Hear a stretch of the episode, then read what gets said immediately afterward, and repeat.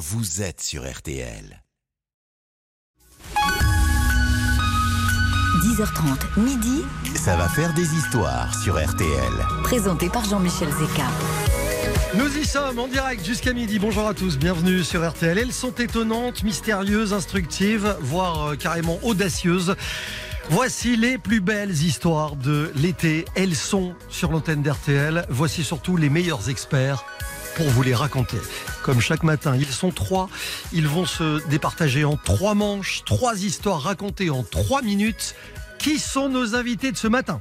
Laissez-moi vous les présenter tout de suite. Car si vous misez sur le bon expert, vous partirez en famille au parc Astérix.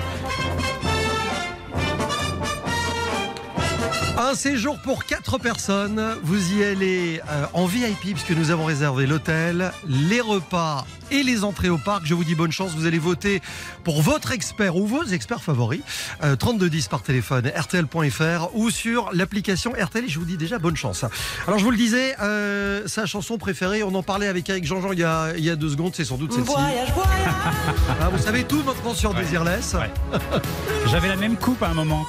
mais J'ai arrêté. On a cherché des trucs sur les trains, etc. Mais on s'est dit, bon, on les lui a déjà faites. Euh, Philippe Gougler est avec nous, ce qui, Bonjour. ce qui donne un indice sur le jour de la semaine. Oui, ça veut dire que c'est jeudi. On est jeudi, puisqu'il vient essentiellement le jeudi pour euh, assurer la promotion des trains pas comme les autres, c'est Oui. ce soir. C'est ce soir à 21h sur France 5. Avec des vrais morceaux de- d'extraits d'émissions dedans, hein, aujourd'hui, puisque euh, une de vos trois histoires Oui. a trait à ce qu'on verra aujourd'hui à la télé. Oui, parce que ce soir, il y a deux épisodes enchaînés, de magnifiques épisodes sur le Kenya, sur France 5. Et je vous raconterai une histoire avec des petits éléphantaux adorables euh, tout à l'heure et qu'on verra ce soir. Voilà. Philippe Googler, à ses côtés, un bad boy. On va le dire comme ça. Hmm. Euh, il a fréquenté les gangs et les cartels de vendeurs de disques de Liverpool et pas que. Mesdames et messieurs, notre expert musique, euh, Olivier Cachin est avec nous. Bonjour Jean-Michel, je tiens à préciser, j'ai la gagne aujourd'hui. là. Je je pas vrai. bien. Ah ouais, ouais, non, là j'ai des Il histoires très très très Il lourdes. essaie de nous impressionner. Ouais, que vous ouais. Il n'est pas le seul, il n'est pas le seul. Non mais justement, ça m'intéresse. Parce qu'il est à la recherche de sa première victoire, Olivier Eh oui, Cachin, eh dans oui. cette émission. Qu'est-ce que vous avez mis en place aujourd'hui comme stratagème pour y parvenir? Des tubes mondiaux, des histoires incroyables, euh, un roi de la pop, euh, une, un artiste caméléon et le plus grand groupe euh, boys band peut-être, le premier en tout cas. Donc du très très lourd. Du Olivier très, très. Cachin sur Radio Teasing aujourd'hui. C'est dans quelques minutes. Si vous êtes hypochondriaque, vous ne partirez pas en vacances avec celle qui est la productrice du podcast Alors- Symptômes. Détrompez-vous totalement, je Ah bon suis complètement hypochondriaque. Vous, vous l'êtes vous-même? Mais bien sûr Mais en fait, quand toutes mes histoires se finissent bien, parce qu'effectivement, Symptômes, c'est un podcast de santé où on a des Je sais, mais- médicales, mais tout se finit toujours assez bien. Et en fait, entrer dans les entrailles de la médecine, ça permet de voir les choses différemment. Je suis d'accord avec vous. Rassuré. Je disais ça simplement parce que moi, par exemple, qui suis complètement hypochondriaque, si vous me parlez d'une pathologie, je la développe dans les trois minutes. Vous voyez ce que je veux dire? Oui, mais elle va passer tout aussi vite. Vous Voilà, et elle est donc la productrice de ce podcast à succès Symptômes, dans lequel elle raconte aux côtés de médecins experts les plus grandes énigmes du monde médical. On n'est pas à l'abri de quelques histoires médicaux. Pas forcément toujours légales d'ailleurs dans cette émission.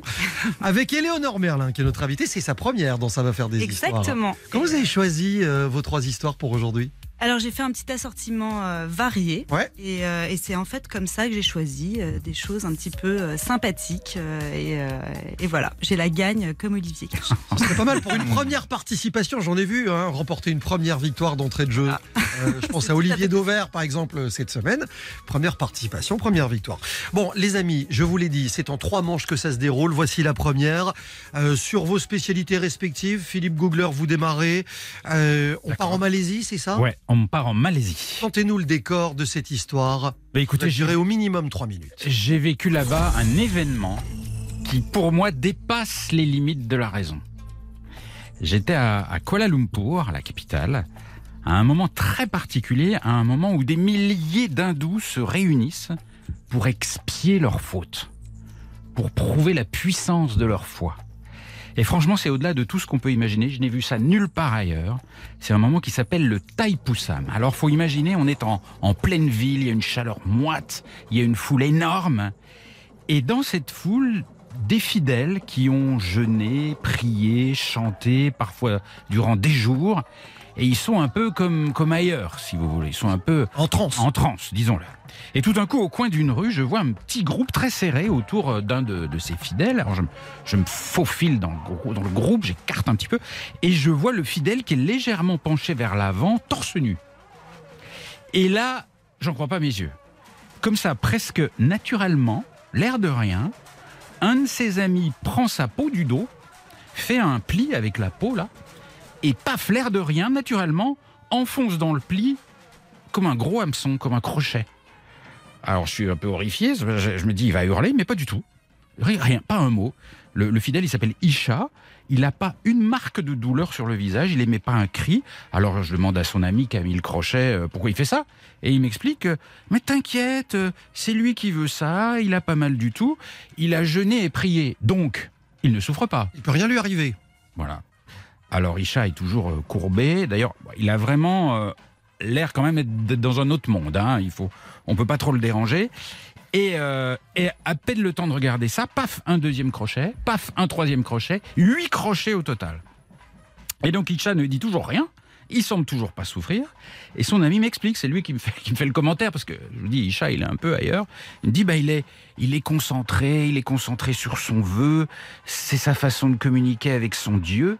Et ce qui m'étonne le plus, c'est qu'il n'y a pas une seule goutte de sang. Ouais. Rien du tout. Et alors au cours de cette soirée, euh, je croyais avoir tout vu, mais pas du tout. Euh, c'est inimaginable pour prouver la puissance de leur foi. Les, les gens font des trucs dingues. Il y a toutes sortes d'instruments piquants, perçants. Je vous raconte pas tout parce qu'il y a des trucs horribles. Il y a des gars qui sont suspendus à des arbres avec des crochets. Il y en a qui se font promener avec des, des poteaux au milieu de la ville, pareil, euh, suspendus. Et même pour Richard, j'avais pas compris que les crochets qu'il avait dans le dos, c'était pour accrocher derrière un char qu'il allait tirer. Un char, mais pas un char militaire, un char euh, avec des fleurs, un char fleuri, un char Un de peu carnaval. folklore, quoi. Un peu folklore. Et donc, euh, je vois tout ça, mais moi, je suis horrifié, mais en vrai, sur place, euh, il, se passe un truc étrange, c'est que vous ne voyez pas de souffrance, et vous voyez la famille tout autour, les amis, qui sont joyeux. Ils dansent, ils chantent, ils accompagnent le fidèle. Tout ça est très joyeux. Et donc, c'est sidérant, et surtout au moment où, on retire les crochets. Et là, je, me suis approché euh, d'Isha, et tout à coup, il revient, il revient à lui, il se détend, et il me regarde avec un grand sourire, comme ça, à l'air de rien. Euh, je lui dis, ben, comment ça va? Euh, Il me dit, bah ça va, euh, ça s'est bien passé, je m'étais bien préparé, j'ai- suivi un régime végétarien, donc euh, j'avais pas eu mal. Alors je, je savais pas qu'en mangeant juste des carottes et des courgettes, euh, on pouvait subir ça. Et je lui demande pourquoi il a fait tout ça.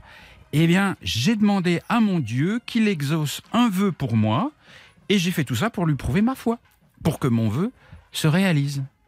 Et, et son ami, qui a vu que j'étais un petit peu quand même sceptique, il me dit, si t'es pas croyant, tu peux aussi te dire qu'on n'utilise que 10% des capacités de notre cerveau. Donc tu peux te dire que c'est une des puissances de l'esprit, une puissance méconnue qui a œuvré.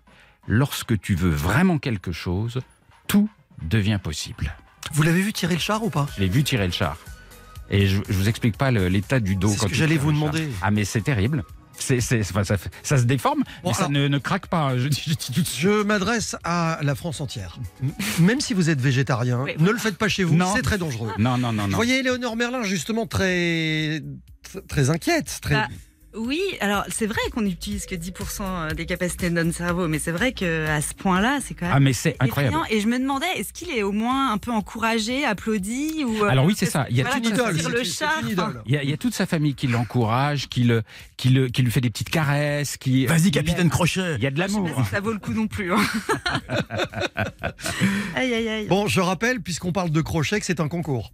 Euh, que- Ah. Ah oui, attention, c'est important. Bien. 32-10, est-ce que c'est déjà la meilleure histoire de la matinée On est encore qu'au balbutiement de cette émission ce matin. Euh, on va enchaîner dans un instant avec, euh, avec Olivier Cachin, avec une star planétaire. Ah oui, là, là, c'est une de, de ces rares stars qu'on peut appeler uniquement par le prénom, si vous voyez ce que je veux dire.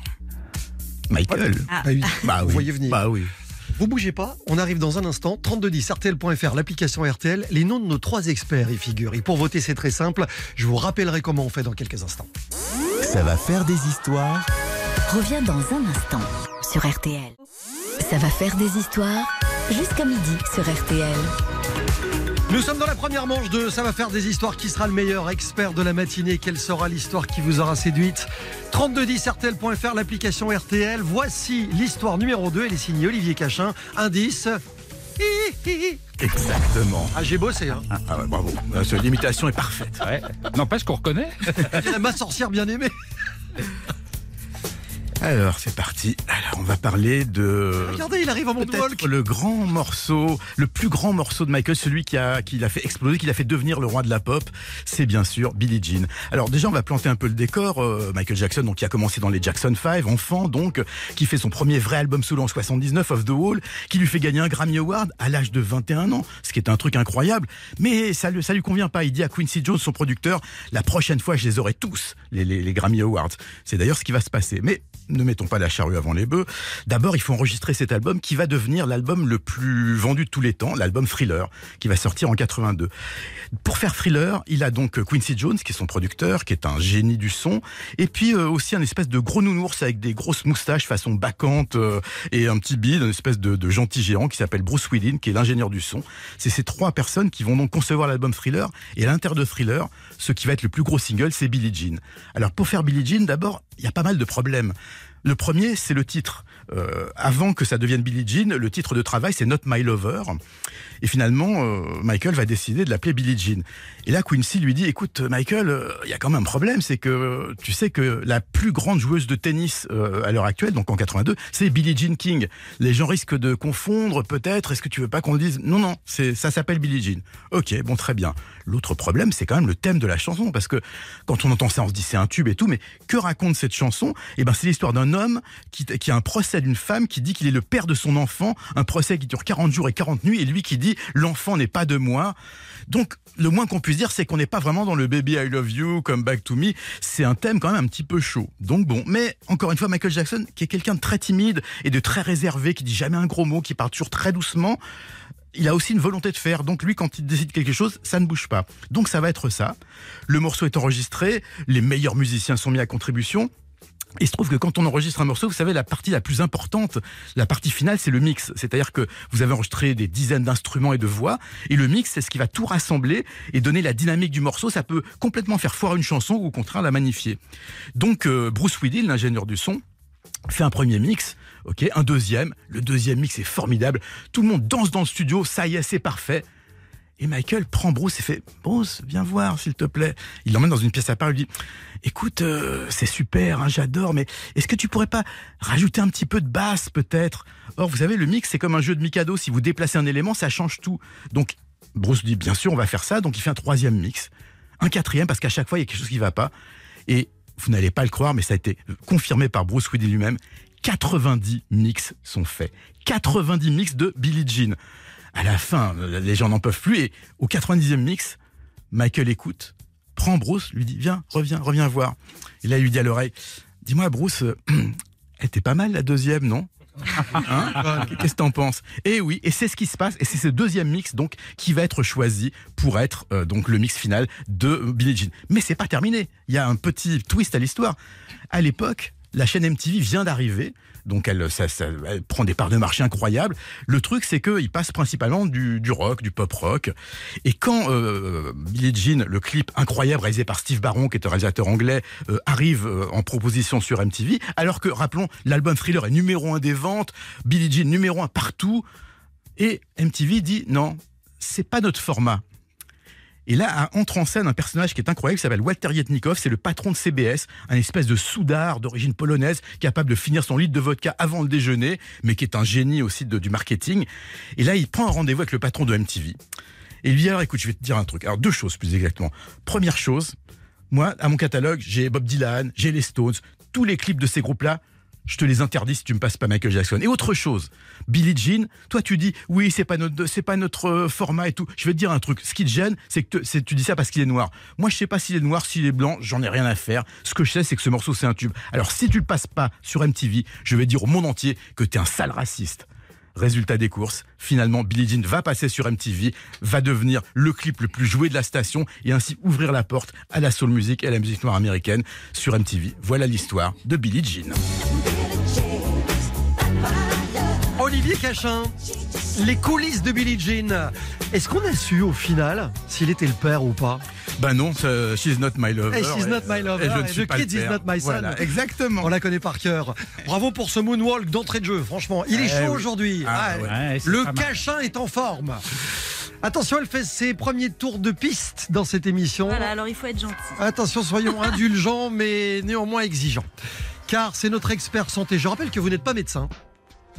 Éléonore Merlin. Oui. Une histoire dans un instant de narcolepsie. Exactement.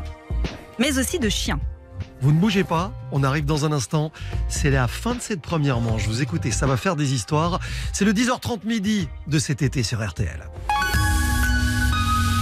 10h30 midi, Ça va faire des histoires sur RTL.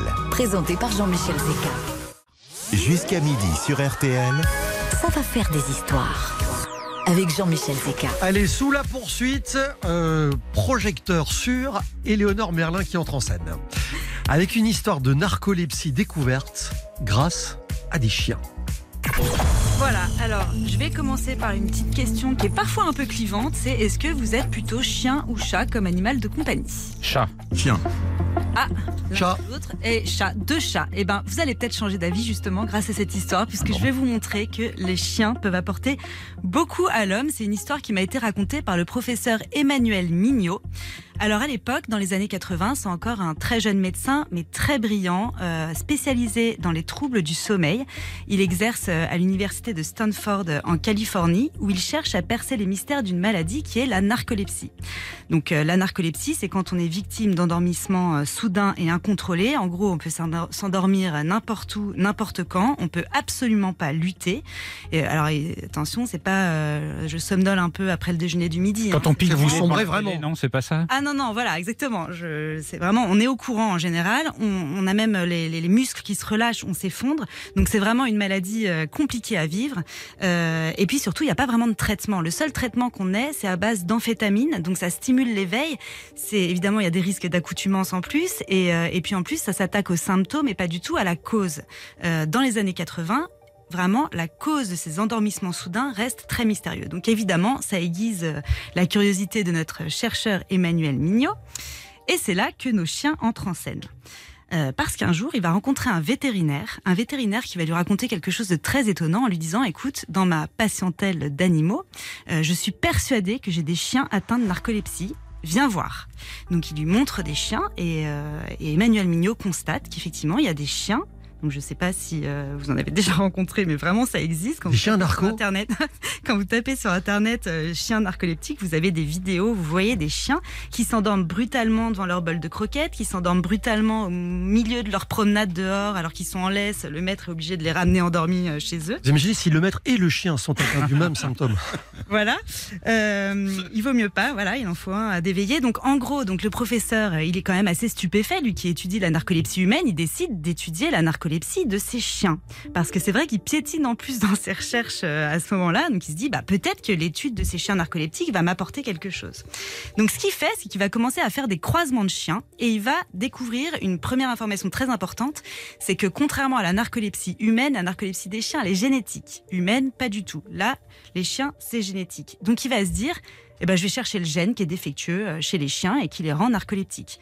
Je rappelle, années 80, on n'a pas du tout cartographié le génome humain, donc vous imaginez que le génome du chien, euh, on n'y est pas du tout non plus.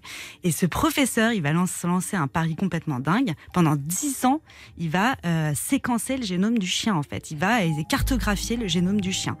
Euh, vous imaginez bien que ses confrères le prennent un peu pour un, dingue. Il va être un peu isolé dans ses recherches. Heureusement, il a la compagnie d'un chien narcoleptique, Watson, qui l'aide dans les moments un peu difficiles. Enfin, ça, il me l'a dit. hein. Plein de fois, il a failli abandonner parce que c'était vraiment compliqué.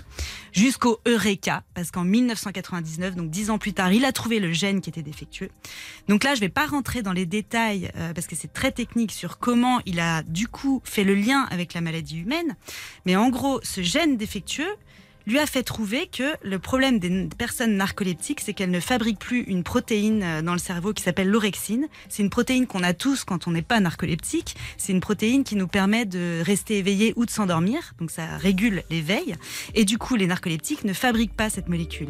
Et donc ce qu'il faut retenir, c'est qu'aujourd'hui, on est en train de travailler sur des traitements euh, très prometteurs pour euh, les personnes narcoleptiques en travaillant sur cette orexine, en essayant de refaire créer l'orexine par les cerveaux des personnes narcoleptiques.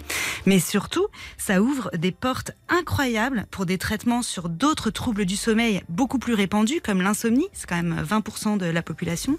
Sur tous les troubles du sommeil, on est en train d'avancer grâce à cette découverte et donc grâce aux chiens. C'est absolument génial. Je disais en lançant cette émission, vous allez entendre des histoires étonnantes, mystérieuses, instructives. C'est le cas. Oui. Je n'avais jamais entendu cette histoire. Alors ce professeur, il a eu un prix euh, incroyable, il a eu des millions de dollars l'année dernière euh, pour financer ses recherches justement, et donc ça vraiment, ça ouvre la voie à des traitements sur les troubles du sommeil qui sont quand même euh, Génial. très invalidants. Qu'est-ce qu'on dit à un chien un peu excité qui n'est pas narcoleptique? Qu'est-ce qu'on lui dit à ce chien? Mais dors Ah, je, je, voilà, voilà, je sentais le jeu de mots. 3210 RTL.fr, l'application RTL, elle s'appelle Éléonore Merlin. Ils sont Philippe Googler et Olivier Cachin. Qui est le meilleur expert C'est à vous de le dire. Pour peut-être tout à l'heure gagner votre séjour au parc Astérix. Vous y partez en famille, à 4. on a tout réservé hôtel, repas, accès au parc évidemment pour tester la toute nouvelle attraction Tout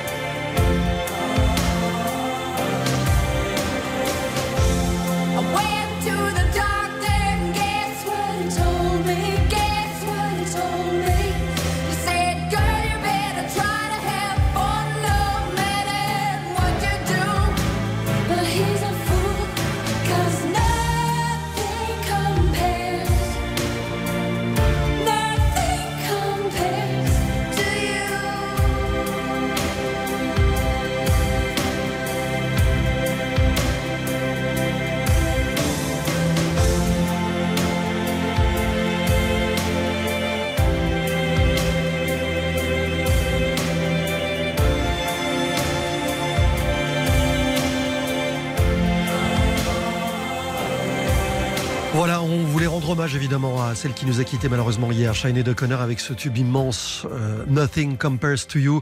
Chanson qui a une histoire, une fois de plus, euh, Olivier Cachin. Oui, Sinead, en fait, la reprise, c'est une chanson qui a été écrite par Prince, mais qui n'a pas été interprétée par Prince. C'est un groupe euh, obscur qui s'appelle The Family, qui était le, groupe de la d'une des maîtresses de, Prince, qui a écrit ce morceau, enfin qui a interprété ce morceau, qui était un morceau d'album, qui a jamais été un single. Et trois ans après, Sinead l'a repris et en a fait un tube mondial, à tel point que par la suite, Prince l'a lui-même rechanté, un peu pour se réattribuer la patern- paternité de morceau qu'il a écrit et produit à l'origine. Merci Olivier. Euh, le couteau suisse de cette émission. Dans un instant, les scores.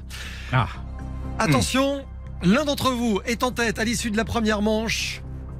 Qui de Philippe Googler, Olivier Cachin ou Éléonore Merlin? La réponse dans un instant sur RTL. RTL, Ça va faire des histoires. Jean-Michel Zeka, ça va faire des histoires sur RTL. Les meilleurs experts et les plus belles histoires sont dans cette émission tous les jours 10h30 midi. À l'issue de la première manche, 39% d'intention de vote, c'est celui ou celle qui est en tête ce matin.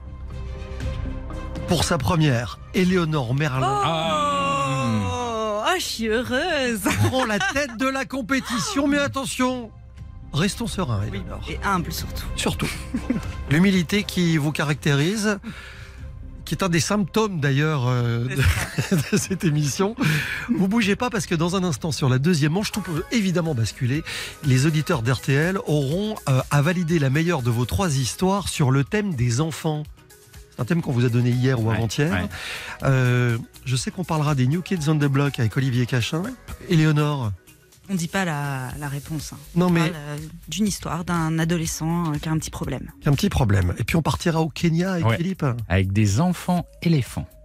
Des petits éléphantaux très mignons. Si ça vous donne pas envie de rester avec nous pour écouter ça, je sais pas ce qu'il faut faire. Vous écoutez RTL, il est 11h passées de 3 minutes sur RTL et ça va faire des histoires. Allez, Jean-Michel Zeka, Alexandre Zeka, ça vous, vous irez très bien aussi. Ça, C'est pas mal. Oui, Merci euh, Vincent Porcher. Et prochaines infos tout à l'heure à midi sur RTL. À tout à l'heure. 10h30, midi, ça va faire des histoires sur RTL. présenté par Jean-Michel Zeka. Si nous étions toujours sur la route du Tour de France, je vous dirais qu'elle s'est échappée. Elle a, elle a pris quelques minutes sur le peloton de ses poursuivants. Mais bon, euh, à, à tout moment, on peut la rejoindre. Et vous savez qu'un peloton qui revient sur l'échappée, c'est sans pitié. Oui, voilà. Éléonore Merlin reste très vigilante. Nous arrivons dans la deuxième manche sur le thème des enfants avec cette première histoire pour laquelle vous allez pouvoir voter. Elle va être signée Olivier Cachin. Les enfants, ben forcément, euh, dans la musique, il y en a eu plusieurs. Mais ceci, c'est un succès mondial.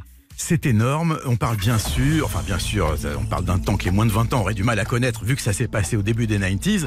C'est les New Kids on the Block. Alors qui sont les New Kids on the Block? En fait, c'est un produit, hein, c'est un boys band. euh, c'est pas péjoratif, mais ça veut dire que c'est un producteur qui est derrière. En l'occurrence, il s'appelle Maurice Starr et c'est quelqu'un qui a un peu de nez puisque c'est celui qui avait produit New Edition, le groupe euh, dans lequel il y avait Bobby Brown qui a été le mari de Whitney Houston et euh, qui était donc un groupe de pop euh, pop soul noir. Et il décide de refaire la même chose, mais avec euh, cinq gamins blancs euh, qui vont donc être les New Kids on the Block. Et il se trouve que dans ce groupe, au tout début, il y a Mark Wahlberg, euh, qui est euh, devenu un acteur, un des mieux payés d'Hollywood, hein, qui joue dans Transformers, tout l'argent du monde, plein de gros films, et son frère, Donnie Wahlberg. Mais en fait, Mark va rester très peu de temps. Le groupe va se stabiliser autour de cinq gamins qui représentent un peu chacun une idée de bah, du teenager séduisant. Alors il y a le petit, la, la petite mascotte, Joey, qui est tout jeune, tout mignon, qui a encore ses appareils dentaires. Il y a le grand sportif, un peu un peu bêta, puis il y a le, le playboy. Donc chacun représente un peu. C'est- ça va avec le bêta. cliché. Oui, oui, voilà. Bah, ah bah oui, il faut pas hésiter avec d'avoir des clichés hein, quand on quand on fait d'un un produit comme les New Kids. Et il se trouve que en 90 justement, je vais me retrouver euh, avec M6 à aller faire l'interview des New Kids on the Block au Texas pour un de leurs concerts. Et là, je rentre dans un monde que je ne soupçonnais pas. Alors, pour vous donner quand même une idée, à l'époque, les New Kids, ça représente rien qu'en produits dérivés 400 millions de dollars par an. Ils ont un dessin animé euh, comme les Jackson 5 à l'époque, euh, où on les voit donc euh, bah, en, dessin, animé. C'est des superstars. Et là, quand j'arrive donc dans l'immense auditorium du Texas, c'est la folie furieuse. Alors déjà, les fans. Alors, vous voyez la, la Beatlemania c'est de la rigolade à côté. Là, c'est vraiment les filles hurlent toutes. Il y a des parents qui sont là. Je vais voir des scènes incroyables. Il y a notamment un père de famille qui vient me voir, sachant que je vais interviewer le groupe, et qui me montre, euh, qui me dit est-ce que vous pourriez donner ça euh, au, groupe? Et c'était un bracelet, mais c'était pas un bracelet de, de Joncaille, hein, c'était de l'or avec gravé euh, le nom de la fille et le, NKOTB, les initiales. J'ai refusé. Je dis non, écoutez, je je peux pas prendre ça, c'est pas possible, ça, ça, vaut trop d'argent. Je vois des. Alors, le plus incroyable, une jeune fille qui avait un t-shirt noir.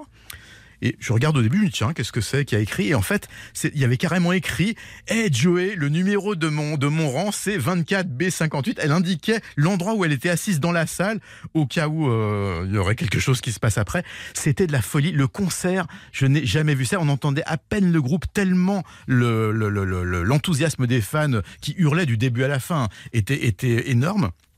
Et l'image que j'ai, c'est à la fin du concert. Alors on les emmène, mais alors, mais comme des rockstars entourés de gardes du corps qui les protègent, parce que vous savez, les fans, c'est des gens qui aiment bien les artistes, mais qui sont prêts parfois à leur arracher des cheveux ou une veste pour avoir un petit souvenir, quelque chose. Et là, j'ai une vision, non pas une vision d'horreur, mais une vision quand même assez incroyable. Une pile immense de 4 mètres de haut de peluches qui étaient toutes les peluches que les fans avaient amenées et envoyées au groupe et qui avaient été rassemblées par le, par le staff du groupe, du, euh, de la salle de concert. Une, une montagne de peluches dédiées aux New Kids avec chacune marquée une petite dédicace. Les New Kids ont connu encore quelques années de succès. Ils se sont séparés en 94, mais ils sont revenus un peu plus tard, en 2022, avec euh, les Backstreet Boys, un autre gros groupe euh, de boys band américain, euh, et qui donc ont fait un morceau ensemble. Comme quoi, on peut être des stars adolescentes et continuer à avoir un peu de succès quand on est adulte, y compris pour Denis Wahlberg, qui est lui aussi devenu acteur après avoir fait les New Kids, et qu'on a vu notamment dans trois épisodes de la série de films de d'horreur assez gore, Saw. Donc comme quoi, être un boys band, ça peut mener à tout, même au cinéma d'horreur. Il y en a eu trois. Euh, non, lui, il était dans trois, mais il y en a eu sept. Il y a eu Ouais. Saucisse et le le Saucette, saucisse, bien ouais, sûr. Voilà, j'y arrivais. j'y Eh oui, eh oui, eh oui. Oliver Cachin, Isabloc. Ah, Pour tenter de décrocher sa première victoire dans Ça va faire des histoires ce matin, vous votez pour lui au 3210 sur RTL.fr ou sur l'application RTL. On est sur le thème des enfants. Les New, les new Kids, on a compris. Éléonore, c'est à vous dans, dans un instant. Oui. C'est un enfant qui est à la base un- de cette histoire? Oui, c'est un adolescent de 14 ans euh, qui va avoir un souci, le médecin va arriver et puis là, enquête. Mais il y a une idée géniale derrière. Ah bah, vous allez voir. On vous en parle dans un instant. À tout de suite sur RTL. Ça va faire des histoires. Reviens dans un instant sur RTL. Jean-Michel Zeka sur RTL. Ça va faire des histoires. Au cœur de la deuxième manche consacrée aux enfants et, un sale gosse qui est le héros, si j'ose dire, de cette histoire signée Éléonore Merlin. C'est parti pour 3 minutes. Voilà, alors signé par un médecin généraliste euh, en Bretagne qui m'a raconté cette histoire donc pour le podcast Symptômes. Donc ce médecin généraliste, ça lui est arrivé il y a longtemps. Il arrive tôt le matin euh, dans son cabinet de médecin et il reçoit un coup de fil euh, paniqué d'une mère de famille qu'il suit. Il la suit avec toute sa famille, hein, le conjoint, les enfants, depuis un petit moment déjà. Il la connaît bien. Et là, elle l'appelle paniquée parce qu'elle lui dit Mon fils euh, de 14 ans euh, vient de faire un malaise dans sa douche, il s'est effondré. euh, Là, ça va, il s'est réveillé, mais je suis très inquiète. Est-ce que vous pouvez venir? Alors là, bien sûr, le médecin, il vient, hein, parce que faire un malaise à 14 ans sans cause apparente le matin comme ça, enfin, il faut quand même aller vérifier tout ça. Donc, il y va vite, il trouve le jeune homme encore mouillé, un peu hagard, un peu palo. Il vérifie vite fait la tension, enfin, les, les choses qui peuvent être graves, le cœur, tout, tout va bien, ça va. Et donc, euh, bah, il faut trouver la cause de ce malaise. Donc, il lui pose des questions. Il lui demande euh, qu'est-ce qui s'est passé? Est-ce que tu peux me raconter précisément euh, ce qui s'est produit avant ton malaise? Et donc, le jeune adolescent lui dit mais vraiment, je ne sais pas. Je prenais ma douche. non, je me sentais pas mal. Je me lavais et puis en fait, je me suis réveillée. J'étais au sol avec l'eau qui coulait. Je me souviens de rien et pas du tout des secondes qui précédaient ma chute, quoi. Et en fait, on a l'impression comme ça que le- l'adolescent ne dit pas grand-chose, mais en fait, il dit beaucoup. Parce que le médecin généraliste, il se dit tout de suite, ah bah c'est pas un malaise vagal. Et le malaise vagal, enfin je pense que vous savez ce que c'est, c'est un malaise qui est bénin.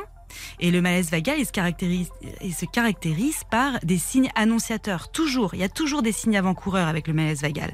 Vous savez, c'est les papillons noirs devant les yeux, les jambes euh, toutes euh, flageolantes ou euh, des suées, une nausée, voilà. Et là, le jeune garçon n'avait vraiment rien eu. Et du coup, ça oriente vers des hypothèses un peu plus sérieuses. Donc là, c'est un peu plus euh, difficile, quoi, comme euh, hypothèse. Ça peut être un problème au cerveau ou au cœur. Bref, il faut aller vérifier tout ça. Il pense à peut-être une malformation cardiaque qui n'aurait pas été détectée, euh, un problème neurologique, voilà. Donc il faut aller à l'hôpital. Il envoie l'adolescent et ses parents pour aller passer toute une série d'examens. Heureusement, trois jours plus tard, l'adolescent revient avec ses parents dans le cabinet du médecin avec tous les examens qui ont été réalisés. Il a vraiment été observé de façon approfondie. Et il n'a rien au cerveau et rien au cœur. Donc là, c'est une très bonne nouvelle. Il est même vraiment en très bonne santé. Il n'y a aucun souci. Il y a juste une chose, c'est l'électroencéphalogramme. Alors, c'est l'activité, ça mesure l'activité électrique dans le cerveau. Il y a un petit tracé un peu irrégulier. Et du coup, avec ce malaise, eh ben, les neurologues concluent à une probable première crise d'épilepsie. Allez, quand même. Quand même. Alors c'est une suspicion, mais effectivement, avec ce tracé un petit peu irrégulier, parfait, mais c'est difficile à diagnostiquer l'épilepsie. hein, c'est un autre vaste sujet. Mais du coup, voilà, il y a des petites irrégularités, c'est pas forcément tangible, mais associé à ce malaise où il y avait aucun signe avant-coureur, ça peut être une première crise d'épilepsie. Alors là, ça change. hein, quand on devient euh, épileptique, bah, euh, le médecin est obligé de donner plein de consignes de prudence parce qu'effectivement, vous savez, ça peut frapper sans prévenir. Donc, euh, quand on est adolescent, bah, il y a plus de mobilette, il y a plus euh, d'escalade, il y a plus euh, je me baigne tout seul dans la mer. Enfin, il y a de précautions à prendre si jamais il y a une deuxième crise qui arrive. Je précise par ailleurs qu'il y a 10% quand même des personnes épileptiques qui font qu'une crise dans leur vie.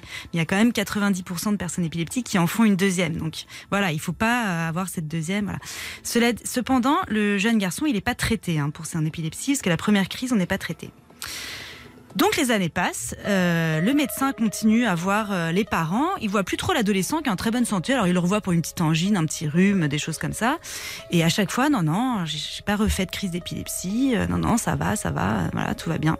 15 ans passent. Donc c'est vraiment le médecin de famille, hein, il est toujours au même endroit, il cite toujours la même famille, voilà. Et au bout de 15 ans, le jeune homme revient, il a 30 ans maintenant, et euh, il est en pleine forme. Et puis euh, il est très joyeux ce jour-là parce qu'il lui dit bah écoutez, euh, je pars en Guadeloupe la semaine prochaine euh, avec des amis. Je vais m'initier à la plongée sous-marine. Est-ce que vous pouvez me faire un petit, euh, enfin un certificat d'aptitude à la plongée?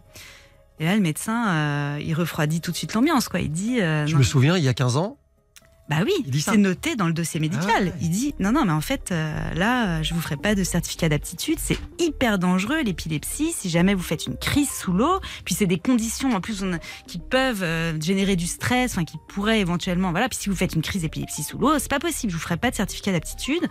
Euh, vous serez pas suffisamment encadré. Enfin, c'est possible, mais dans de très rares euh, cas et tout ça. Bon, bref, il refroidit l'ambiance. Et là, le jeune homme l'écoute pas du tout insiste, euh, devient limite désagréable. Il y a vraiment une discussion tendue qui s'engage. Donc le médecin lui dit euh, mais enfin euh, c'est bon quoi, soyez raisonnable. Vous avez fait une crise probablement d'épilepsie, vous pouvez pas faire de la plongée, il y a autre chose à faire en Guadeloupe, ça va quoi. Il, limite, il se demande comment il va réussir à le faire sortir de, son cabinet, puis il le trouve franchement un peu abusif.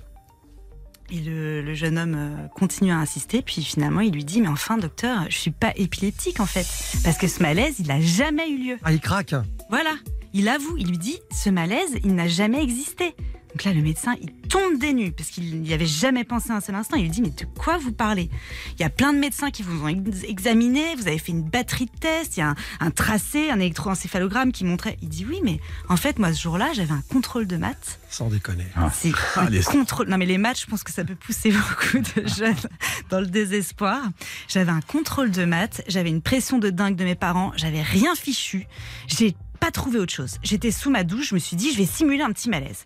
Et là ma mère, ma mère poule, et ben ça y est, elle vous appelle, vous débarquez. Là il y a cette histoire, moi j'ai rien compris, qu'il n'y avait pas eu de signe avant, donc du coup je me retrouve à l'hôpital. Ensuite j'ai Strassé qui dit que je suis peut-être épileptique. Alors je me suis dit mince, bah je suis peut-être épileptique. Puis voilà, j'ai jamais réussi à avouer mon mensonge. Mes parents m'ont couvé euh, euh, comme un- une personne euh, épileptique. Enfin c'est voilà.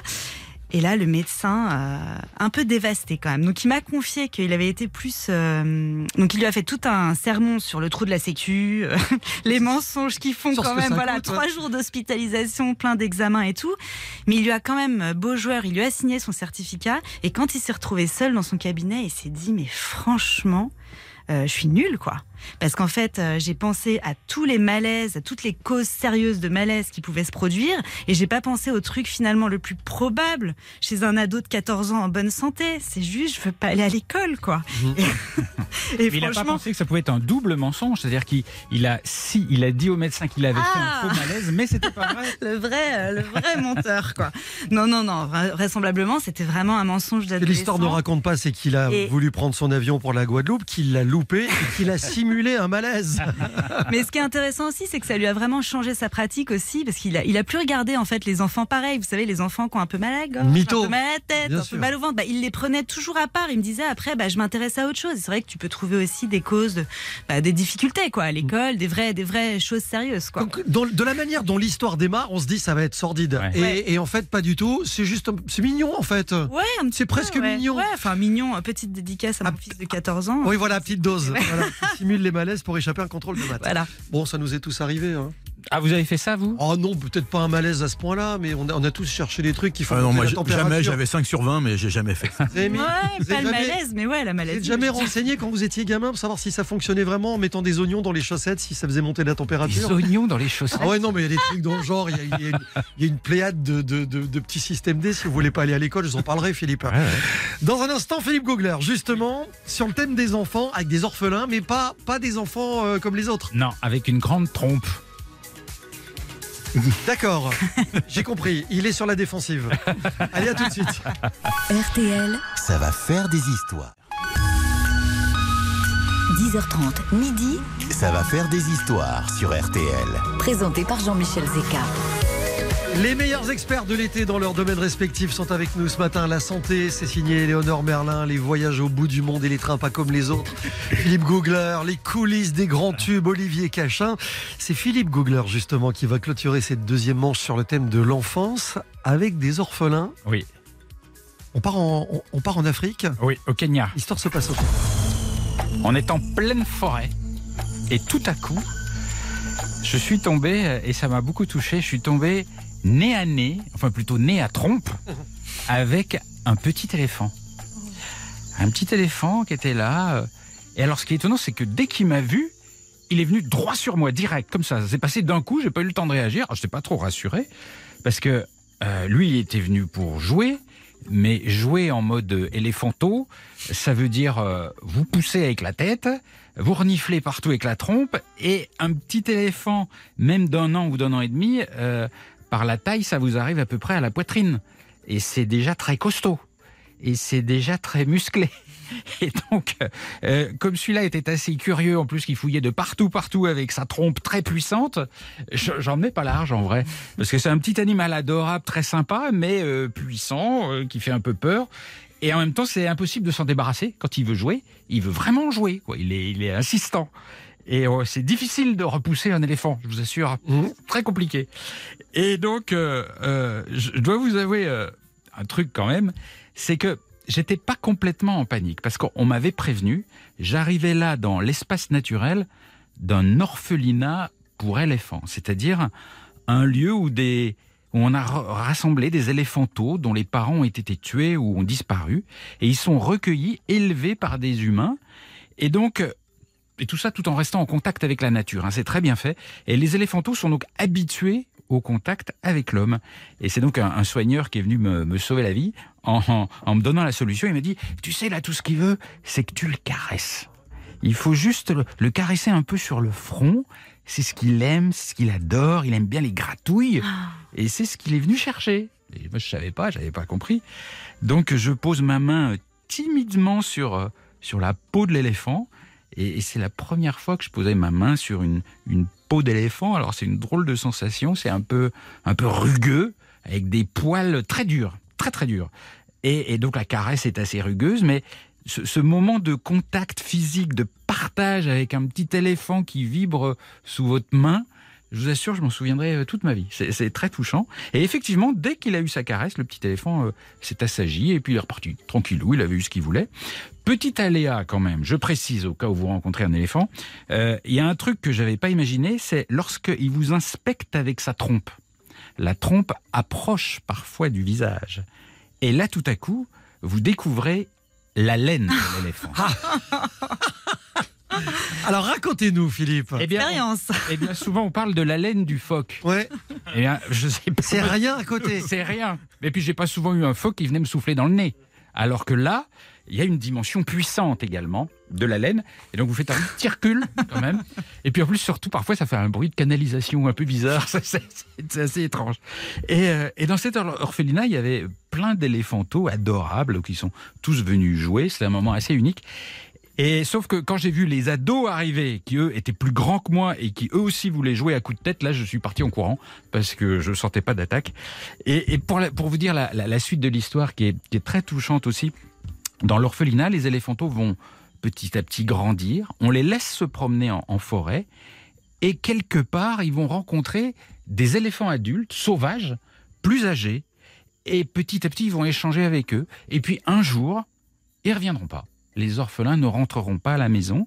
Ils se seront laissés convaincre par les éléphants sauvages de quitter le refuge pour vivre leur vie en totale liberté et fonder leur famille loin, loin des humains. C'est comme ça que ça se passe. Et c'est un très joli moment. Est-ce qu'on serait pas dans la mignonnerie Ah, ultime Pas grave. Avec cette petite musique. Ah ouais. Mais oui. Mais c'est très très touchant, je me rappellerai toujours. Il y a juste l'odeur qui est moins mignonne, mais, Non, mais- sinon, tout le reste. C'est-à-dire que là, C'est vrai que ça aurait pu rester très beau avec la main sur le front. Après, bon. Philippe Gouglar, il a tout mis dans son histoire. Mais oui. Il y a un petit éléphanto tout mignon. Ouais, là, c'est dur de rivaliser. hein. Ça va être très très chaud cette histoire. Parce que 32-10, vous avez 3 Et- minutes dès maintenant. Et on retrouvera cette histoire dans l'émission de ce soir. Bien sûr, 21h, des trains pas comme les autres. 21h, des trains pas comme les autres au Kenya. Sur France, 5. hein. Voilà, absolument. Comme tous les jeudis de l'été, avec des scores d'audience formidables. Oui, ça marche pas mal. On est content. 3210, RTL.fr ou l'application RTL. Et si vous voulez un conseil, franchement, le plus simple, c'est l'appli. Euh, il y a les noms de nos trois invités Éléonore Merlin, Philippe Googler, Olivier Cachin. Vous nous dites, vous qui écoutez cette émission, qui est le meilleur selon vous Et si vous trouvez le bon cheval tout à l'heure en fin d'émission, eh bien, c'est vous qui partirez en famille au parc Astérix. Je vous souhaite bonne chance. Run away, right now, let's just run away. All that talk is killing me. One last shot, hold on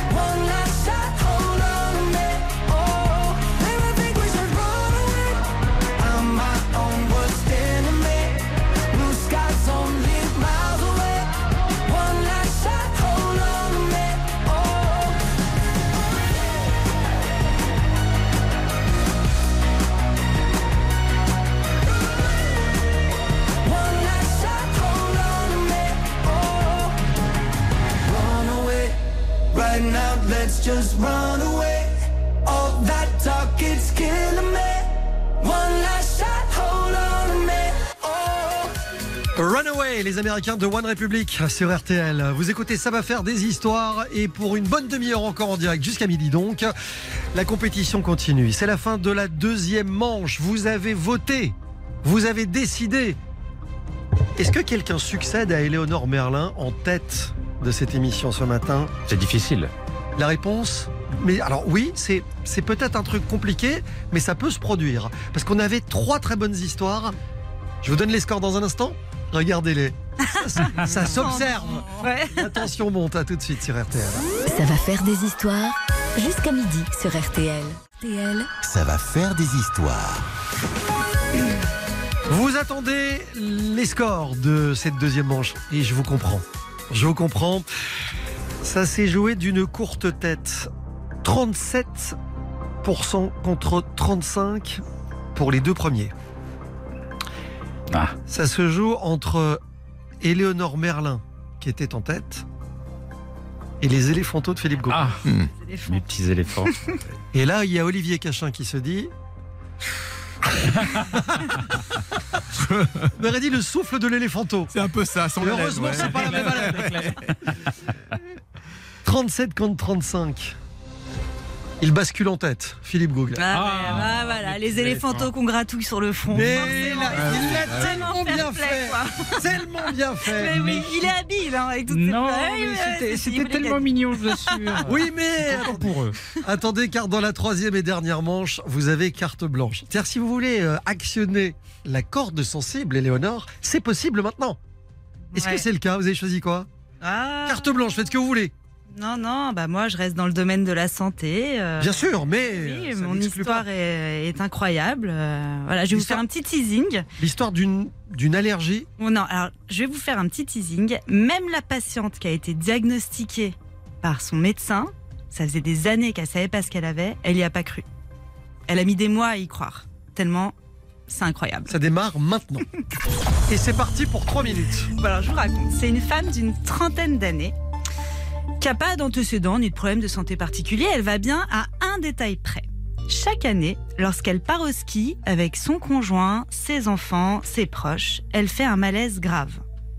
À chaque fois, c'est le même scénario. Elle arrive au ski, c'est le premier jour, le matin, tout va bien, elle dévale les pentes avec ses pr- proches, etc. Et puis c'est la pause déjeuner. Ils vont tous dans le même restaurant euh, que d'habitude. euh, Et puis elle rechausse ses skis après le déjeuner. Et là, les symptômes du malaise arrivent. Elle a un poids sur la poitrine, euh, c'est l'horreur, elle n'arrive plus à respirer, elle s'effondre sans connaissance et elle se réveille à l'hôpital. Ça s'est produit trois années de suite, mais personne ne comprend. À chaque fois, il y a des batteries d'examen, les urgences, la médecine de ville, tout ça. Tous les médecins qui l'ont examiné se disent bon, ça a forcément un lien avec l'effort physique. Parce que je vous ai pas dit, et ça c'est pas bien du tout, cette femme, elle fait jamais, jamais, jamais de sport, mais jamais. Son seul effort physique, c'est cette semaine de ski qu'elle partage euh, en famille avec ses proches. Donc les médecins disent, bah, si vous faites un malaise quand vous faites des efforts physiques, il faut creuser euh, par là. En fait, elle va pas creuser, elle va se dire bon, euh, je dois avoir un problème avec le sport, et donc elle se passe de cette euh, semaine de ski et elle arrête complètement le sport. Voilà. Les années passent, mais un jour, elle accompagne son fils chez un allergologue. Il a une petite allergie au pollen, euh, voilà. Et l'allergologue, il est très intrigué par son histoire et il décide de mener l'enquête. Alors il reprend tout euh, de zéro, il regarde tout le dossier médical et puis il lui dit franchement moi je pense que ça a aucun rapport avec l'exercice physique puisque le matin vous skiez, vous skiez très bien, vous dévalez les pistes, euh, c'est vous qui me l'avez dit. Donc ça n'a pas de lien avec l'exercice physique, c'est autre chose. Qu'est-ce que vous faites après? Comment ça se passe? Il lui pose plein de questions sur euh, même ce qu'elle porte, enfin ce qu'elle a mangé la veille, tout ça. Puis évidemment, qu'est-ce que vous mangez au restaurant? Donc elle lui dit, bah le restaurant où on va toujours, le restaurant de piste, c'est une pizzeria. Et là, dans la tête d'un allergologue, pizza, ça fait tilt parce que c'est blé et le blé, c'est l'un des allergènes les plus le gluten. fréquents. Pardon? C'est le gluten. Ouais, le blé, c'est l'un des allergènes les plus euh, répandus. Elle est allergique au blé en fait Ah, au blé? Au blé. En fait, euh, à quoi pense cet allergologue tout de suite? Et c'est là où c'est incroyable, c'est que cet allergologue, il se dit, elle fait, attention, une anaphylaxie induite par l'effort physique. Ça veut dire que cette femme, elle est allergique au blé, mais que sa réaction allergique, est grave parce qu'elle fait quand même des problèmes, euh, elle a une atteinte respiratoire, hein, elle la fait que quand elle fait un effort physique, donc du sport. Oh. Et donc ça, c'est rare. Ça a été découvert et documenté euh, à la fin des années 70, donc c'est quand même très peu connu. La plupart du temps, c'est avec le blé ou les crustacés. Ce sont donc des allergies alimentaires, mais qui doivent avoir un cofacteur. Voilà. L'exercice physique. Exactement, exercice physique plus ou moins intense. Il y en a pour qui ça se déclenche euh, même quand ils marchent ou ils font un, effort physique modéré. Il y en a d'autres chez qui ça se déclenche avec un effort physique beaucoup plus soutenu. Bon, rassurez-vous, c'est rare. hein. En même temps, t'es pas rare. obligé de manger systématiquement une pizza avant de faire du sport. Bien sûr que non. Et quand elle skiait le matin, effectivement, elle n'avait aucun symptôme. Alors c'est pour ça qu'elle a pas du tout cru son médecin. Elle a même super mal réagi. Elle est rentrée euh, l'après-midi au bureau. Elle en a parlé à ses collègues. On tous dit non mais qu'est-ce que c'est que ce, ce charlatan, cet allergologue qui délire totalement, euh, n'importe quoi, euh, voilà. Parce qu'effectivement, elle lui a dit euh, moi je mange des pâtes, je mange du pain, je mange des gâteaux tous les jours et, et j'ai pas de, j'ai jamais eu de symptômes de réaction allergique. Je peux pas être allergique au blé quoi. Donc il a fallu faire une batterie de tests et d'examens pour lui prouver vraiment qu'elle était effectivement, elle avait une sensibilité au blé. Elle a dû donc arrêter. Et donc, euh, bah, elle a dû s'adapter. Et là, l'allergologue, il en a quand même profité pour lui dire bon, euh, faut faire un petit peu de sport quand même, madame, parce qu'elle avait tout de suite pris l'argument de oh Ah, là, je fais un malaise quand je fais un peu de ski, donc euh, j'arrête. Et en fait, euh, voilà, euh, elle peut s'adapter à ça. Elle a commencé le sport en réalité, sauf qu'il faut juste pas qu'elle mange de blé entre 5 et 6 heures Ah. avant son exercice physique. Moi, j'aurais Dingue. préféré arrêter le sport. hein. Bah, Moi qui suis allergique au lundi matin, je sais pas ce que je dois faire en fait. Est-ce que c'est alimentaire? Ah non, le sport c'est très bon pour la santé, c'était pas la bonne solution.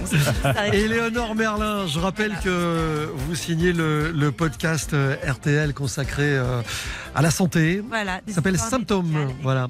Des histoires qui sont rigoureusement authentiques. Ah hein. tout à fait, elles me sont racontées par des médecins qui me racontent les cas qui les ont le plus marqués dans leur carrière, donc euh, c'est des histoires étonnantes. Et ça me donne l'occasion de préciser que toutes les histoires que vous entendez dans cette émission le matin, euh, depuis le début de cet été, sont réécoutables en podcast sur l'appli RTL et sur RTL.fr. Évidemment, dans un instant, suite de cette troisième et dernière manche sur la carte blanche de Philippe Googler. On va quitter le Kenya pour la Colombie. Oui. Oui, c'est passé un truc euh, à bord d'un train ou pas? Alors, je vais vous emmener prendre un train dans un pays où il n'y a pas de train. Philippe Googler, un expert pas comme les autres. Ça va faire des histoires? Reviens dans un instant sur RTL. jusqu'à midi sur RTL. Ça va faire des histoires. Avec Jean-Michel Zeka. C'est le maillot jaune de ça va faire des histoires en ce moment. Je dis bien en ce moment. Car tout peut basculer. Les Ouais. prochaines minutes seront déterminantes. Vous votez 3210 RTL.fr, l'appli RTL, pour la dernière histoire de Philippe Googler Ouais. qui a lieu en Colombie. Absolument. Trois minutes. C'est une histoire de train. Tiens donc. En Colombie, quand on voyage euh, sur les rails, il faut vraiment s'attendre à tout parce qu'officiellement, quand vous vous renseignez dans ce pays pour savoir si vous pouvez prendre le train, qu'est-ce que ça déclenche en face? Les gens rigolent. Ils disent, mais enfin, il n'y a pas de train en Colombie. Donc, euh, prenez le bus. Et, euh, et c'est justement là que tout commence. Parce que j'étais dans un petit village euh, colombien, complètement perdu dans la forêt. Et au milieu du village, il y avait une voie ferrée désaffectée, mais vraiment désaffectée, avec des herbes folles qui poussent autour, quelques bœufs qui passent par là, qui traversent la voie lentement. Bref, chemin de fer qui a l'air vraiment abandonné. Et pourtant, je vois des gens qui euh, ont l'air d'attendre le train. Et des gens près de la voie, qui sont là, euh, avec des bagages. Alors, je leur demande ce qu'ils font, évidemment. Je leur demande s'ils attendent le train. Et là, comme d'habitude, ça les fait rigoler. Ben non, euh, tu sais bien, ça fait longtemps qu'on n'a pas vu de train ici. Qu'est-ce qu'ils foutent là? Ben, qu'est-ce qu'ils foutent là? Alors j'attends un peu pour, euh, pour voir. Je m'interroge. Et ce que je vais voir arriver est tout juste hallucinant? J'entends d'abord au loin une sorte de bruit de moto, de, de moto pétaradante. Et un bruit qui se rapproche comme ça, une moto, euh, je vois pas bien encore, je regarde, j'écarquille les yeux, c'est très bruyant. Et là, tout à coup, je vois euh, les voyageurs qui commencent à prendre leur paquet. Visiblement, c'est un moyen de transport qui arrive, mais pas un train. Donc ça, ça reste une énigme pour l'instant. Et quelques instants plus tard, le bruit est épouvantable et je vois arriver un truc complètement improbable, difficile à décrire. Il va falloir faire travailler votre imagination. Il faut imaginer, une grande planche, vous voyez, comme un, comme un grand plateau, sous lequel on a mis des petits trous adaptés au rail. Et sur cette grande planche, quelques bancs pour s'asseoir, et à l'arrière de la planche, une moto dont la roue avant est fixée sur la planche et la roue arrière pose sur l'un des deux rails. Vous voyez, elle est à califourchon. Vous voyez l'idée? Et sur la moto, le conducteur de l'ensemble. C'est complètement abracadabrantesque, mais ça roule. C'est un vélomoteur qui pousse la plateforme? C'est une moto qui pousse la, la planche, qui pousse la plateforme avec le conducteur sur la moto. Et, la, et la moto est fixée. hein. Il y a quoi sur la planche? Il y a des bancs, deux, trois bancs. Et donc, euh, les passagers montent. On dirait un interrogatoire. Oui, je vous en Il y a quoi sur la planche, monsieur pour Googler visualiser mieux encore. une planche, une moto à califourchon entre la planche et le rail derrière. Voilà, tout simplement. Et, euh, et les passagers montent sur la planche et c'est parti. Et là-bas, ils appellent ça une motomesa. Ça s'appelle alors, motomesa, ça voudrait dire un peu une table moto. Voilà. Et euh, alors, je suis parti avec eux parce que c'était quand même un, un convoi assez improbable. Et donc, la première sensation, une fois que c'est parti, c'est assez agréable parce que euh, en Colombie, il fait très chaud et là, au moins, vous êtes à l'air. Parce qu'il y a du vent. Vous voyez, il n'y a rien autour de vous. Ça n'avance pas, ça roule à 40 à l'heure. ah, bah ça vous fait un petit 30-40, mais c'est déjà pas mal, c'est mieux que rien. Et alors, côté sécurité, évidemment, il faut pas être regardant. Pas du tout, parce qu'il n'y a, pas de- il y a pas de cloison, il n'y a rien du tout, il y a, vous êtes à l'air. Deuxième point, il n'y a évidemment, comme c'est juste des roues euh, collées à une planche, il n'y a aucune suspension. Et là, vous découvrez que les rails, ben, en fait, c'est raide. C'est très raide, ça secoue, ça grince. Et puis, vous savez, les, les joints entre les rails, là, là où nos vieux trains font clunk clunk clunk clunk, ben là c'est spom. et ça vous secoue à chaque fois. Donc vous faites corps avec la voie ferrée, vous voyez. Et, euh, et ce qui est terrible, c'est que c'est horriblement bruyant, car évidemment, le pot d'échappement de la moto a été enlevé pour plus de puissance. Donc il faut, il faut des boules caisses, euh, ou alors euh, il faut vraiment hurler pour avoir une conversation avec son voisin. C'est très spécial. Mais voilà, c'est le moyen de transport que les gens du coin ont, ont mis au point pour se, pour se débrouiller, parce qu'il n'y a plus de train sur leur voie.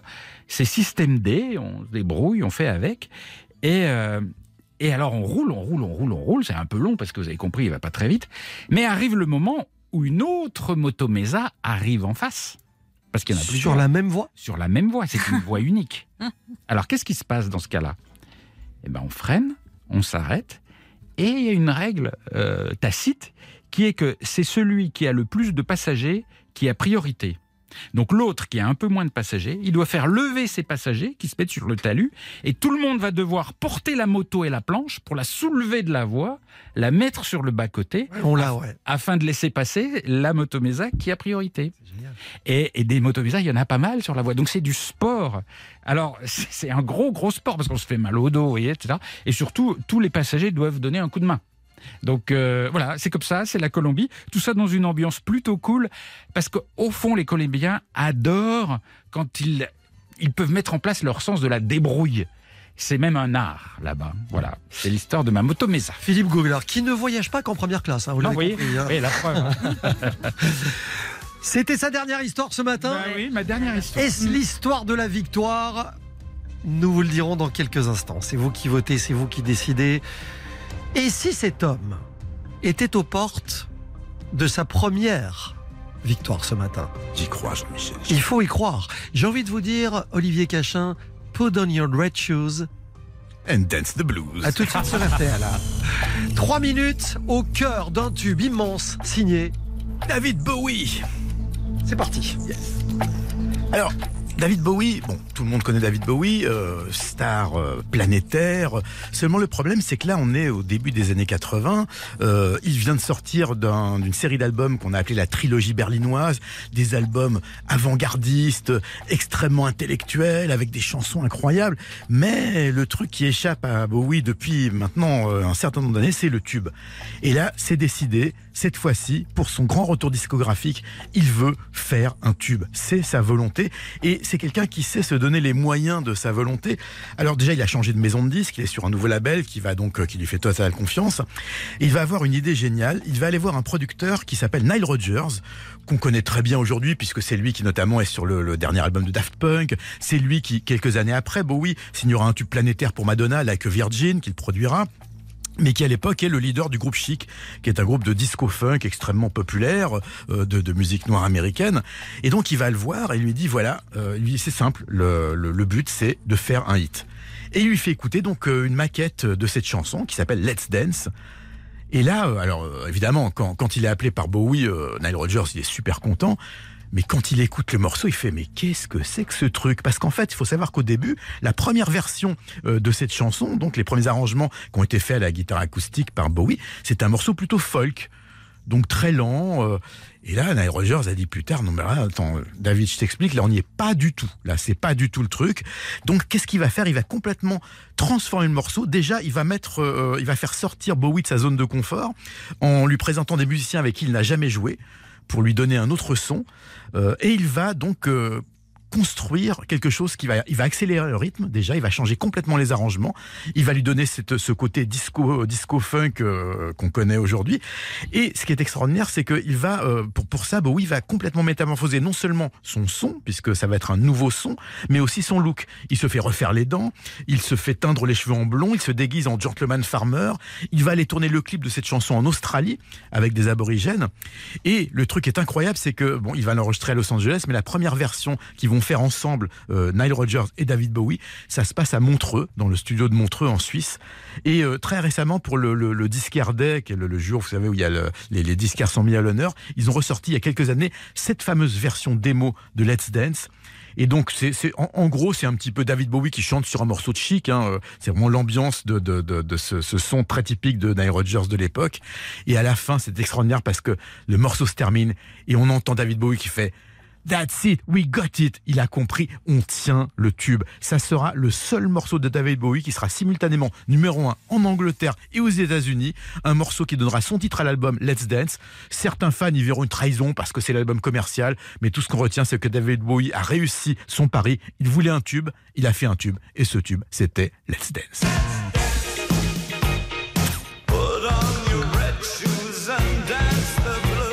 Olivier Cachin signera-t-il son premier tube dont ça va faire des histoires La réponse dans quelques instants, car dès maintenant, vous avez 3 minutes. Ça se joue là tout de suite. Vos appels au 3210, vos votes sur l'appli RTL et sur RTL.fr. Éléonore Merlin, première participation. Philippe Gogler, Olivier Cachin, qui sera le meilleur Qui vous emmènera en famille au parc Astérix? La réponse dans un instant. Ça va faire des histoires sur RTL. Avec Jean-Michel Zeka. Jean-Michel Zeka, Ça va faire des histoires sur RTL. Qui est le meilleur expert de ce jeudi dans Ça va faire des histoires? Regardez le sourire d'Éléonore Merlin. Euh, non, je suis très. C'est un sourire de stress, quoi. Ah, mais regardez, elle est Moi, confiante. Elle est confiante. Est-ce qu'elle a bénéficié? Alors, je dis pas que c'est la seule chance du débutant, mais ça pourrait être le cas. Est-ce que vous avez bénéficié de ce qu'on appelle la chance du débutant Bah. C'était votre première participation. Oui, c'était ma première participation, ouais. Mais elle avait des belles histoires aussi. Bah oui. Une histoire très touchante. Bah oui, mais vous aussi. Enfin, franchement, moi j'ai appris plein de choses, je me suis régalée. Mais Le truc, c'est qu'aujourd'hui, Philippe Googler, pour, pour ceux qui écoutent l'émission régulièrement depuis le début de l'été, Philippe Googler nous a fait ce qu'on appelle une gâteau. Qu'est-ce que vous voulez dire Si par là Hélène nous écoute, on l'embrasse. Faire une gâteau, c'est-à-dire Voilà. utiliser des animaux, Mm. de la mignonnerie Ah oui, Ouais. et de la corde sensible. Et j'ai Ouais. remarqué que ça marchait pas Et mal. il a ça. tout mélangé dans la même histoire en trois minutes. non, mais c'était un hold-up. C'était vraiment euh, Ah oui. plier le match, quoi. Derrière ça, les coulisses des plus grands tubes racontés par Olivier Cachin lors de chacune de ses visites. Ouais. Le vainqueur, Ou le décierge. le vainqueur l'emporte avec 40% des votes. Et je vais vous dire un truc, ça a été extrêmement serré ce matin sur les trois plateformes. Parce que vous êtes passé en tête, chacun à votre tour. Ah oui, Bah, c'est bien, ça bien. Et ça Voilà, se joue à a- deux petits pourcents. Ah. La victoire revient ce matin à Philippe Googler. C'est la première fois. C'est parce que l'avenir appartient à ceux qui c'est les fantômes, bien sûr. À ceux qui fantômes. Et voilà, voilà. Jeu de mots, maître Capello. Bien sûr, bien sûr. C'est la- première fois, je suis content. première victoire. C'est vrai C'est la première fois Absolument. Ah. C'est peut-être pas la dernière. Vous reviendrez en autre. Ah bien sûr. Éléonore, merci mille fois. hein, C'était Avec sympa. plaisir, mais C'est- oui, eh, c'était très sympa. C'est pas passé loin. Vous Ah êtes, bah à, oui, oui, vous êtes à oui. 38%. C'est comme ça, c'est comme ça. J'ai moins d'expérience. euh, voilà. Bon, elle s'appelle Chantal, mon cher Philippe. Elle a voté pour vous. C'est une bonne idée. Chantal est à Mulhouse. À Mulhouse, où il y a un super musée ferroviaire. Ah bah peut-être qu'elle connaît. On va lui poser la question. Ouais. On appelle en direct. Chantal. Allô, oui. Bonjour Chantal. Bonjour. Philippe Googler sur RTL au téléphone. Bonjour Philippe. Comment ça va Chantal? Ça va Vous avez raconté une histoire qui m'a réveillé de très bons souvenirs. Ah, laquelle? Que je l'ai vécue à Penang en 1982. Le Thaï Poussam. Tout à fait. Ah. C'était très surprenant. Et j'avoue que d'entendre euh, la façon dont vous l'avez raconté, ça m'a rappelé ce souvenir qui était très particulier. Vous avez vu euh, Isha avec les crochets dans la peau? Enfin, c'était pas forcément lui, mais J'ai- vu des crochets dans la peau, j'ai vu des l'automutilations, j'ai vu des gens qui avaient des grandes tiges au travers de la bouche, C'est et dingue. puis, et puis des chars très joyeux. C'était une fête dans l'île de Pédang et c'était vraiment un très grand moment. Ouais, ça marque pour la vie, hein, Chantal. Moi, ça m'a Ah, marqué oui, pour oui. toujours. Moi aussi, et c'est pour ça de l'avoir entendu, ça m'a rappelé ce souvenir. Ouais. Et j'avoue que était lié à un autre souvenir, c'est que sur cette île où j'étais avec une amie fille, sac à dos, nous ne trouvions pas à nous loger ce soir-là. Ah bah il y a du monde. Il y a des milliers et milliers de personnes. Voilà, et nous avons trouvé un établissement qui était bruyant avec de la musique et nous avons demandé une clé pour cette chambre, il y avait de la place. Et avant de rentrer dans la chambre, il y avait un touriste américain qui nous a dit surtout ne rentrez pas, c'est un, c'est un hôtel de passe. Ah. Très animé. voilà. Donc en fait, euh, ils sont pas trois, mais quatre experts ce matin. Chantal vient de se greffer à l'équipe. Ouais, les gens vont voter pour vous, Chantal. On vous invite quand vous voulez. J'en parle à Stéphane Rottenberg qui vous présentera cette émission à partir de lundi prochain. Très grand souvenir J'ai bien compris ça.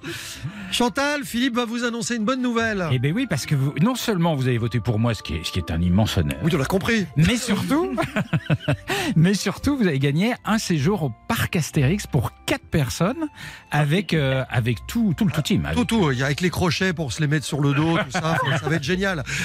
On vous souhaite un bon séjour. Chantal, vous bougez surtout pas parce que Spartou.com, notre partenaire également, peut vous offrir un chèque cadeau d'un montant de 200 euros. Si vous répondez euh, correctement à l'affirmation que je vais formuler, elle est consacrée à Philippe Googler, justement. Vous me dites si ce que j'affirme est vrai ou faux. D'accord? Philippe Googler a en préparation une émission en partenariat avec la SNCF sur les trains en retard qui s'appellerait des trains comme les autres. J'aurais tendance à dire non. Bah évidemment. C'est une bonne réponse Chantal Un séjour pour 4 au parc Astérix et C'est merveilleux. 200 euros à dépenser chez notre partenaire sur le site de spartou.com. Merci d'écouter la radio, merci d'écouter RTL. J'espère que vous passez un bel été avec nous. Parfait. Merci et bel été à vous tous. À très bientôt, merci Chantal. Au revoir. RTL, Ça va faire des histoires. 10h30, midi, Ça va faire des histoires sur RTL. présenté par Jean-Michel Zeka. Et ça va continuer à en faire tout l'été, tous les jours, 10h30, midi. On va se quitter aujourd'hui sur une victoire de Philippe Googler que vous allez retrouver ce soir, 21h, dans euh, Des trains pas comme les autres sur France 5. Merci mille fois, Philippe. Merci à vous, c'était Euh, super. J'adore cette émission. Olivier Cachin reviendra également. Bah, j'espère, hein. ouais, ouais, pour une victoire cette fois. Pour rien lâcher, Olivier. C'était la première d'Éléonore Merlin qui a passé un très bon moment. Ah oui, très Vous bon. viendrez aussi Ah oui, avec plaisir. Euh, vous êtes la bienvenue. J'ai pour terminer un message à vous faire passer. Ah. J'ai quand même un message à l'instant d'Hélène Gâteau. Elle dit alors comme ça, on se permet de raconter des histoires d'animaux même quand je ne suis pas là. Eh oui, mais parce qu'elle croit qu'elle a le monopole. Et non, De la on vient de découvrir qu'elle n'a pas le monopole de l'éléphanto. Demain, pour la dernière de la semaine, je recevrai Johan Rioux, expert sport. Hélène Gâteau sera avec nous et à mon avis, elle criera vengeance dans cette émission. Et puis, je recevrai un petit nouveau dans la maison. Il s'appelle Laurent Ruquier, il est Ah le patron des grosses têtes. Il nous fera l'amitié de sa visite demain. Je vous embrasse. Passez une très bonne journée.